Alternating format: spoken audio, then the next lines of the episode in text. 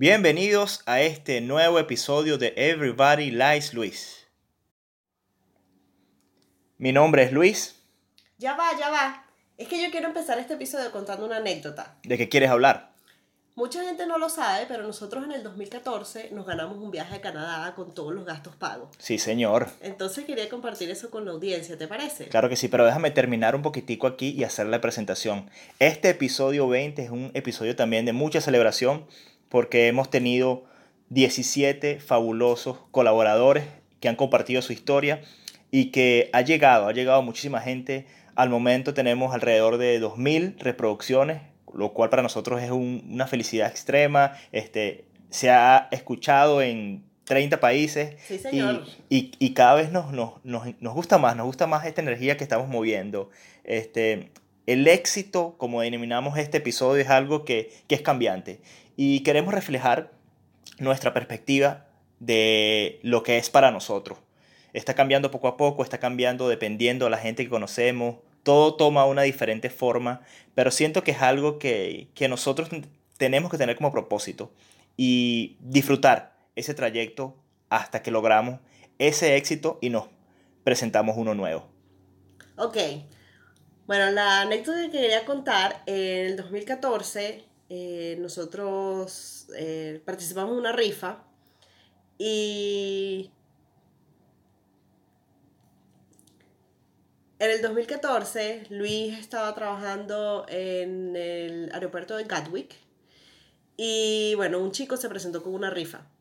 Claro, él me dice unos cupones y me dice, mira, para que tú le entregues a los otros clientes y llena tú uno. Eh, y yo dije, bueno, si voy a llenarlo para mí, lleno uno para, para Anto. Pues entonces llené mis cupones este, y los puse en el buzón. Eh, recuerdo que esa noche le explico a Anto, mira, por si a las moscas y te llaman, yo llené unos cupones para un viaje a Canadá, pero la verdad que fue algo que hice con, con sin saber en qué se iba a convertir.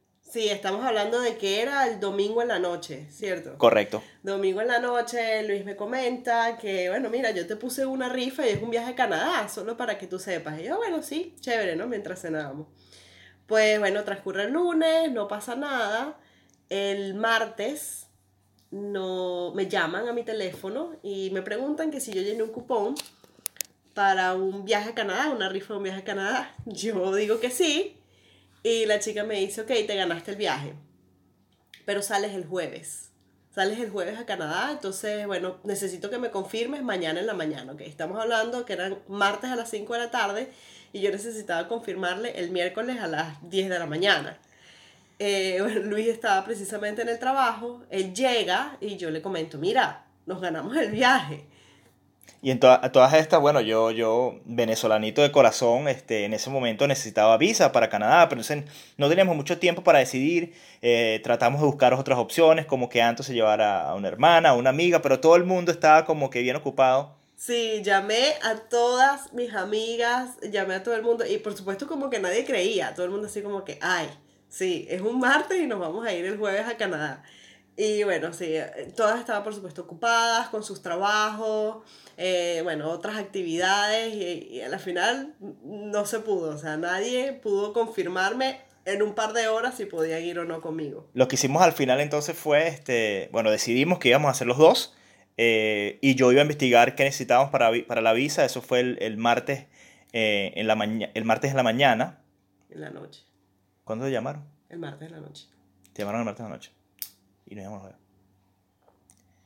a todas estas decidimos que íbamos a hacer nosotros dos yéndonos al viaje. Eh, el martes no pudimos concretar quién se iba con Anto y decimos, bueno, somos nosotros. Confirmamos que éramos los dos, eh, las dos personas eh, en el paquete y yo arranco y me arranco para la, para la Embajada de Canadá y ellos me dicen, mira, este, la, la, el proceso de una visa para, para turista eh, se tardan por lo menos una semana. O sea, que yo lo que tenía era 24 horas y yo le digo, bueno, pero yo, yo me gané un viaje y es mañana, en la, en, al final de la noche, o sea, que tengo alrededor de 24 horas. Eso fue el miércoles en la mañana y el vuelo salía el jueves en la tarde. El jueves en la tarde, sí, desde, desde Heathrow salía el, el vuelo.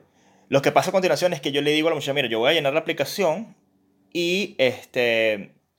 Y si se da, se da. Pues entonces lo que hice fue escribir una carta, aparte de la aplicación, donde explicaba los, los, las razones por las que yo necesitaba esa, esa visa lo, lo, más pronto posible. Y lo hice con toda mi energía, ¿no? ¿Sabes? Con toda esa emoción de que te ganas un viaje y que, que es algo que no puedes creer. Sí, hay que acotar que en esta carta de verdad que eh, pusiste todo tu corazón. Le puse Delia Fiallo a eso y, y bueno, el resultado fue que, que, no tuvimos respuesta. Recibí un correo que mi aplicación había sido recibida en la Embajada de Canadá. Este, eso fue el, el, el miércoles al mediodía. Y, y, nada, yo dije, bueno, Antonieta, lo que podemos hacer es nada. Yo voy a agarrar y tengo que pedir permiso en el trabajo. Eh, y nos vamos a ir. Nos vamos a ir el jueves al mediodía. Estamos arrancando para Heathrow con nuestras dos maletas. Sea lo que sea, yo nos vamos. Si no me dan el pasaporte, te vas tú sola, disfruta, no sé qué más. Y tú estabas aterrada, tú no querías. Sí, pues resulta nosotros haciendo maletas un día después de habernos enterado de todo esto. Eh, por supuesto ya con la confirmación en la mano y con, como con todo el, el papeleo. Y hicimos nuestras maletas, hicimos nuestros bolsos y yo era así como que nunca, nunca había estado en Canadá. Eh, sí hemos viajado antes, pero igual, o sea, nunca me he ido sola de viaje. Y yo decía, bueno, o sea, tendré que resolver. Eso era como, como un poco mi temor eh, llegar allá y, tratar de ubicar eh, con cómo me iba a quedar, con quién me iba a quedar. Estamos hablando también de que fue en un hotel 5 estrellas en Whistler, cerquita de Vancouver. Y, y, bueno, pues nada, el miércoles, el miércoles terminamos de hacer nuestras maletas y el jueves en la mañana nos pusimos nuestros bolsos de espalda y nos arrancamos para Heathrow. A todas estas, este señor, su servidor acá, sin pasaporte. Eh, pero siempre con mucha energía, con mucho positivismo. Eh, íbamos directo ya a, a, a, Londres a agarrar la conexión para ir al aeropuerto y cuando nos estamos dando el tren en Victoria, este, recibo una llamada de un número desconocido, yo atiendo y me dice, señor padrón, estamos llamándote de la Embajada de Canadá y queremos decirte que eh, recibimos tu carta y hemos procesado tu visa eh, lo más pronto posible, entonces está lista para retirar. Está aprobada. Yo dije, esto no puede ser cierto, Dios mío, yo nací con enmantillado, tengo una parranda de ángeles detrás de mí.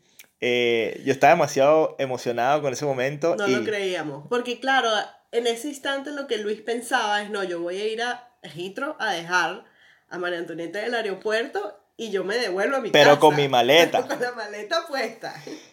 Y bueno, el mensaje, el mensaje corto o largo es esto, es que hay que, tener, hay que tener proyección, hay que creer en las cosas, hay que, hay que creer en la energía que se mueve, hay que hacer lo que sea necesario para que las cosas se den, crear las oportunidades y crear esa, esos resultados que tú, que tú esperas, ¿no? Este, fin de cuentas, agarré y le dije a la muchacha, mira, ¿sabes qué? Yo estoy a cinco cuadras de la Embajada de Canadá, nos vemos ahorita en este momento. Cuando llegamos a la Embajada de Canadá nos recibieron con mucho cariño, la cónsul bajó a entregarnos el pasaporte, nos dio un abrazo y nos dijo que disfrutáramos Canadá y de ahí directo al aeropuerto. Que qué bonita tu carta, también te lo dijo. Por supuesto, por supuesto. Entonces, este, hay que hacer las cosas, hay que, hay que disfrutar cada experiencia y ver que, que, que si no culmina en algo positivo o no negativo, bueno, por lo menos intentaste. Eh, pero ese, ese, ese, ese dicho que, que dice que el, el peor negocio o el peor mandado es el que nunca se hace, salió a relucir. Sí, pues entonces retiramos nuestro pasaporte con nuestra visa pegada. Eh, la visa creo que era solamente por una entrada, por seis meses, pero bueno, nosotros súper contentos. Y de ahí a Heathrow y de ahí nos fuimos a Canadá. Riquísimo ese viaje. Pero, pero este podrán conocer más acerca de este viaje en, en una nueva sección que vamos a tener disponible en la página web, que va a ser el blog viajero. Eh, lo habíamos comentado en otros episodios anteriores que estamos trabajando en eso y recibimos mucho feedback de la gente que quería conocer porque siempre andamos maleteando por allí. Pues sí, está listo el blog. Eh, nos tomó 10 episodios hacerlo, pero bueno, finalmente está listo. Tenemos solamente una sola ciudad, tenemos Londres, para mí la mejor ciudad de Europa. Eh, el, el blog es más que todo como con la intención o lo quisimos reflejar. Eh, ¿Qué haríamos nosotros si tuviéramos tres días en Londres? Dos, tres días en Londres. Eh, entonces es como que, bueno, para que tomen unos tips, la gente que quiera venir a visitar a Lond Londres o la gente que tenga visita, que alguien nos venga a visitar, que pueden hacer durante esos tres días. Buenísimo, sí, y también es una herramienta como para tener una interacción. Si necesitan algún eh, comentario extra, algún eh, eh, consejo adicional, Este, nosotros entre lo que cabemos le podemos dar algunos tips eh, cuando estén acá y dependiendo de lo que vayan a hacer, uno le da unos, unos comentarios y una información. Em, estamos súper felices porque eh, otra de las cosas que disfrutamos hacer aparte de este podcast es viajar. Es viajar, así conoces, te instruyes, tienes diversidad, eh, conoces mundo, pruebas nuevos sabores, escuchas otros lenguajes, vives experiencia. Y yo creo que hablando de lo que se trata este episodio acerca del éxito, tiene mucho que ver con disfrutar esos pequeños momentos. Sí, creo que aprendes bastante y te pones en situaciones de un poco como de estrés y un poco fuera de tu zona de, de confort, fuera de tu idioma y tienes que resolver, te aprendes a conocer a ti mismo. Por eso es que yo también siento que, que los viajes son importantes. Em, este viaje a Canadá fue un éxito, a pesar de que, bueno, también tuvimos un poco de consecuencias, porque todo el mundo me pregunta, ¿y qué pasó con sus trabajos en ese momento? Eh, gracias a Dios yo estaba en una empresa, no es la mejor, no es el mejor trabajo que he tenido, pero me apoyaron, o sea, en lo que yo llegué y di la noticia, me dijeron, sí, anda, eh, fueron cinco días y cuatro noches. Eh, y era como el, el, fin de semana estaba como en el medio, entonces solamente me ausenté tres días del trabajo. Eso fue bueno para ti, para mí fue un poco más challenging porque resulta ser que en ese momento trabajando en el aeropuerto eh, fue como muy pronto la decisión de que nos íbamos y ahí es donde viene al cabo también las cosas de tomar las decisiones y, y, y están y pararte por lo que tú crees que es correcto. la gente del trabajo me dijo que, que, no me iban a dar el permiso porque era muy corto tiempo y que iba a afectar el, el, la organización que ya tenían con la planificación de las personas que iban a estar trabajando esa semana.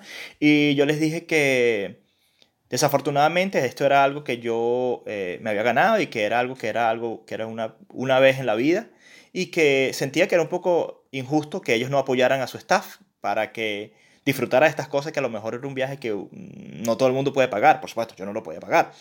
Eh, los resultados de todo esto fue que decidí irme y les dije que yo estaba abierto a, cualquier consecuencia que ellos quisieran tomar, pero este, agarré mis maletas y, me disfruté mi viaje en Canadá. Lo que pasó luego cuando llegué fue que me llevaron a recursos humanos, este, me explicaron que la decisión que yo tomé a lo mejor fue un poco abrupta y que eh, en un consejo que ellos habían deliberado tenía como una penalidad y que, que si incurría de nuevamente eh, en este tipo de cosas, obviamente que entonces las consecuencias iban a ser un poquitico más fuertes.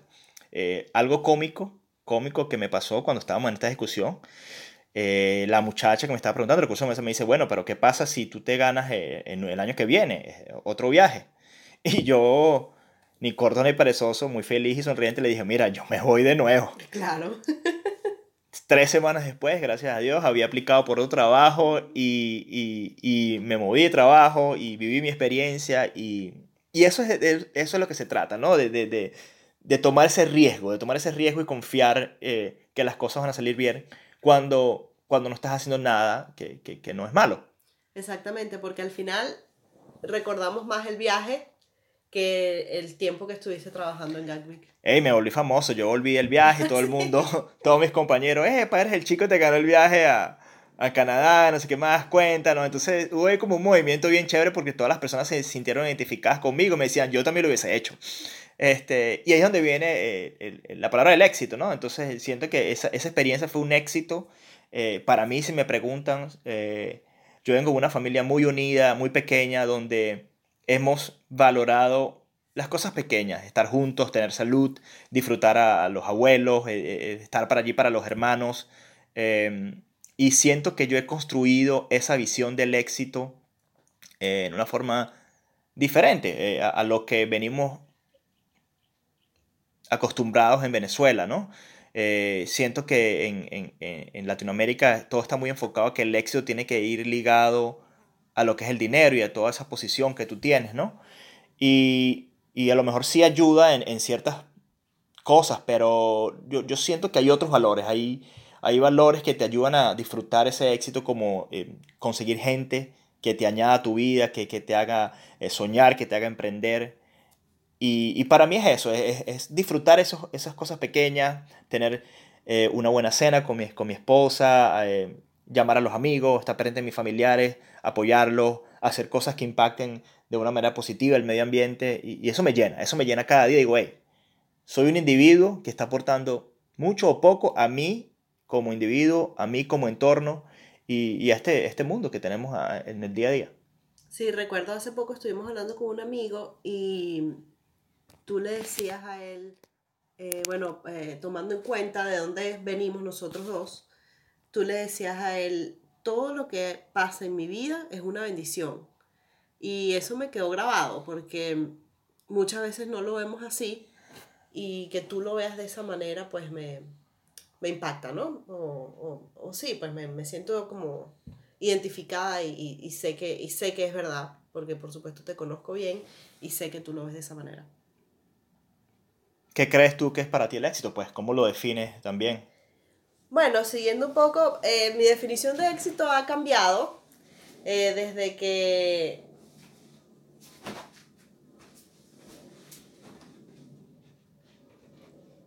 ha cambiado desde que estamos haciendo este podcast. También tenía la idea errónea de creer que el éxito estaba ligado al dinero. Pero te voy a explicar por qué. En Venezuela todo se resuelve con dinero, incluso hoy en día, desde que yo era niña, desde que era adolescente. Entonces crecí con esa creencia de que, pues si tienes dinero, tienes éxito, porque puedes eh, elegir el trabajo en el que quieres estar, puedes elegir la educación que quieres tener, puedes resolver muchísimas cosas, puedes incluso, exacto, ¿no? Eh, resolver problemas hasta personales teniendo dinero. Cuando me mudo para acá y empiezo a conocer más, empiezo a eh, rodearme con otro tipo de personas, me doy cuenta que mucha gente que tiene dinero no se siente exitosa. Entonces eso me lleva a pensar eh, desde, que, desde que soy inmigrante. No se siente exitosa y además no es feliz, por el, incluso teniendo dinero. Ah, porque te voy a explicar algo. Yo también pensaba que el éxito era como un estado. O sea, que era así como que el crea fama y acuéstate a dormir. Eh, a, mí, a mí estos dichos latinos no me hicieron mucho bien en mi vida. Pero yo pensaba que era un estado, era como que llegabas allí y, y listo, ¿no? O sea, que te quedabas ahí y... no había más, no había más. Exacto, tenías como que el resto de tu vida como para disfrutar de ese estado, ¿no? Siendo, por supuesto, una carrera exitosa, teniendo dinero y y esa percepción cambió totalmente al, mudarme a conocer gente, al seguir viajando, porque sí, estos casos de gente, bueno, incluso hemos visto gente famosa, muy famosa, que creemos que son exitosos y, y no lo son, no son felices, no tienen un propósito. Y esta es la palabra que quiero utilizar para definir lo que es el éxito para mí. Es tener un propósito, es saber cuáles son tus habilidades, cuáles son tus destrezas y ponerlas en práctica. Primero para ti desarrollar esas habilidades y esas, esas destrezas y después enseñar a otros. Creo que ese es el mayor estado de satisfacción y éxito de un ser humano. Para mí, por supuesto, esa es mi definición. ¿Tú te imaginas que los seres humanos identifiquemos eso que nos hace especial y lo desarrollemos al máximo? ¿Cuán positivo sería el sistema donde nosotros vivimos cuando tienes un pintor que, es una eminencia, cuando tienes un doctor que hace sus cosas con pasión, cuando tienes un constructor que, hace edificaciones eh, increíbles, cuando tienes una, profesora que se apasiona por, por instruir a los niños. Siento que allí es donde está, en una manera, el, el sistema educativo un poco errado, a mi parecer, por supuesto. Este, venimos de un sistema educativo donde nos enseñan la matemática, eh, la naturaleza, la historia, pero no te, no te enseñan en realidad los escenarios que se te van a plantear en la vida, como interacción, como manejar tu inteligencia emocional, como em, eh, comunicación, cómo eh, resolver problemas. Nutrición, por ejemplo. Nutrición, tu vida, tu balance, tu salud, pensar sano, querer tu cuerpo, desarrollar esa, esa esas cualidades. Eso no te lo enseñan en un libro, no está en, internet. Eso pienso que, son herramientas que alguien te tiene que explicar y exponer que están allí para que tú las desarrolles, ¿no?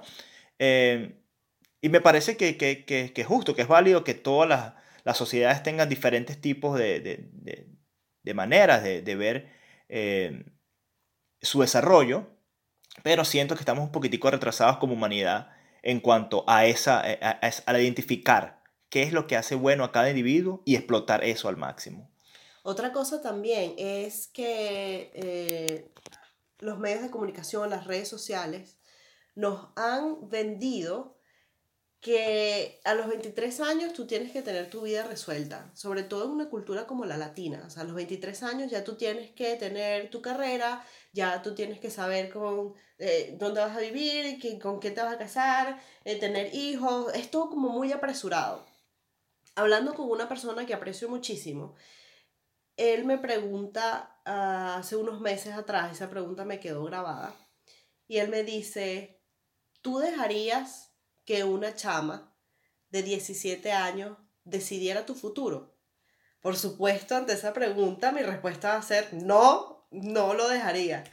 Y él me dice, eso es lo que nos pasa a nosotros, que nos graduamos de bachiller a los 17 años y tenemos que decidir en ese momento qué es lo que queremos para el resto de la vida. Y ahí entra otra vez lo que es la educación, porque a los 17 años, por supuesto, no estamos preparados para saber lo que queremos el resto de la vida. Y quizás la educación tampoco nos permite como explorar en distintas cosas durante esos primeros, eh, digamos, años de madurez, ¿no? O de adultez. Totalmente. Y, y también viene en juego aquí el papel fundamental de, de los padres, ¿no? Esos padres que se, que se abocan a los hijos, que se abocan a, a, incluirlos en diferentes actividades y entonces ahí donde ellos identifican qué son buenos y qué disfrutan, ¿no? Eh, hemos, visto, eh, hemos visto muchísimo en películas donde hay padres que se enorgullecen eh, haciendo que su hijo sea el mejor tenista, entonces ellos no lo disfrutan, entonces ahí viene el otro lado, la contraparte, de, eso, ¿no? Entonces no es que tus hijos vivan el sueño por lo que tú quieres, sino que ellos tengan la opción o un portafolio de opciones y tengan la oportunidad de testear qué es lo que a ellos los apasiona, o los hace felices y desarrollarse en esa área. A diferencia que te digan, tú vas a tocar piano y vas a ir a las clases de piano todos los días así no, así no te guste. ¿Sabes? Entonces, hay, hay, una, hay una diferencia entre lo que es libertad y libertinaje. Siento que los padres tenemos una responsabilidad gigante con nuestros hijos, pero siento que cuando se hace negociando las opciones para utilizar ese tiempo para ellos y dejarle algo que, que, que, tenga valor, creo que puede resultar en, una mejor, eh, en un mejor resultado, ¿cierto? Sí, eh, por cierto que todos los invitados que hemos tenido, que a mí me parecen exitosos todos, señores, me encantan todos eh, eh, en cada una de sus cualidades, y muchos descubrieron su pasión de niño. No creo que sea el común, no creo que todos, no me pasó a mí, por ejemplo, y no creo que todos tengamos la suerte, digamos, o, o unos padres que, que que nos ayuden a, desarrollar nuestras destrezas desde niños. Pero muchos de, nuestros invitados, o la, la mayoría, ya tenían una idea bastante clara de lo que querían hacer desde una corta edad. Y, y, eso me parece maravilloso, de verdad que, por ejemplo, Andreina Flores ya ya sabía que quería ser periodista desde muy corta edad. Norel Padrón, que fue gimnasta toda su vida y después se desarrolló como, como coach y como trainer. Sí, y, eso es lo que eso es lo que hemos visto, pues, ¿no? Como te digo, no creo que sea la mayoría de los casos, creo que, que otras personas necesitamos testear un poco más. Pero, pero sí, qué bueno que, que, podamos y, y en esta y en esta época, digamos, es un poco más fácil también hay mucha gente que, em, que te ayuda a descubrir tus destrezas, digamos, a corta edad. Hay muchísimas cosas eh, ahora. Las actividades que se hacen, eh, muchísimas opciones en las cuales los individuos pueden desarrollarse y todo está allí. Siempre recordamos que es responsabilidad de cada uno investigar y buscar el tiempo para hacer ese tipo de cosas que te hacen feliz y que puedes, pueden impactar a otras personas eh, de una manera positiva siento que lo que nosotros hacemos, ah, hemos estado posteando algunos eh, feedback y algunos comentarios que nos han hecho de lo que estamos haciendo con este podcast, tratando de crear conciencia en la comunidad latina de cuán difícil y fácil es emprender, siempre y cuando la decisión esté allí y siempre y cuando tengas la disposición de encontrar ese propósito y trabajar por ello cada día. Hay dos palabras claves, acción y ejecución. De eso también me he dado cuenta. Las personas que triunfan son las personas que ejecutan. Totalmente. Y a lo mejor no llegan a ese éxito que ellos prefieren o que ellos buscan en, el primer, en la primer maratón que hacen en, su vida. Les toma mucho tiempo, les toma diferentes eh, caminos, les toma diferentes circunstancias, pero la persistencia y la ejecución hacen que lleguen a un momento donde esas opciones que ya tacharon de la lista no están allí y llegan a la correcta. Sí, bueno, también quería concluir de que escuchando también otras opiniones de otras personas, el éxito también es como pequeños momentos, es como pequeñas metas, mientras vas alcanzando una y te propones la otra. Yo soy una persona que hago, siempre necesito un proyecto por el cual estar trabajando. Yo hace poco terminé el diplomado en, en, en mercadeo y entonces después lanzamos este proyecto. Yo siempre necesito tener como un proyecto. Y, y bueno, eso también es, es eh, una definición de éxito. Como que ir concretando etapas y, y después seguir por más. Ha sido un gustazo tenerlos acá y poder compartir con ustedes lo que sentimos. Mucha gente nos dice que, que a todos los colaboradores que tenemos en, en, el programa les preguntamos cosas, pero quieren saber cuál es nuestra opinión, qué pensamos nosotros de, de, de la visión de ser emprendedor y de cómo nos sentimos este, en la búsqueda de, de esto que, que, se llama vida, ¿no? Y, así nos sentimos, somos gente normal, gente que, que creemos que estamos haciendo algo que, que, puede tener un impacto positivo en los demás. Somos un canal para buscar a todas esas personas que son muy valiosas y que, y que no creen que sea así y esparcirlos por el mundo. Así que trata de, de, de escuchar estos podcasts y ves que alguno de ellos te parece bien interesante, no dejes de compartirlo, envíaselo a un amigo, tenemos las redes oficiales, síganos a todos eh, a todos estos colaboradores y a nosotros por las cuentas oficiales y, y, nada, disfruten, disfruten cada episodio. Episodio 20, señores. Claro que sí. Bien, bien felices, bien felices. Vamos a seguir trabajando. Tenemos muchísimas más personas también que se están uniendo a este proyecto y estamos trabajando para llevarles más historias. Gracias. Gracias nos por vemos estar. en la próxima. Gracias por estar con nosotros y nos vemos en la próxima. Gracias, nos vemos en la próxima. Chao. Chao.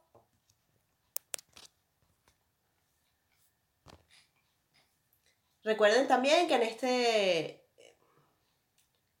Recuerden también que ya el blog está disponible, la primera ciudad es Londres, déjenme sus comentarios, qué tal, si les gustó o si ustedes agregarían algo más. Claro que sí, este, vamos a tratar de eh, elegir una ciudad que sea interesante, compartir todos esos tips y si tienen la oportunidad de visitarla, bueno, curucuten ahí en nuestra página web y, y vean, vean qué tenemos por ahí. Sí, dejen los comentarios también. Gracias. Gra Chao.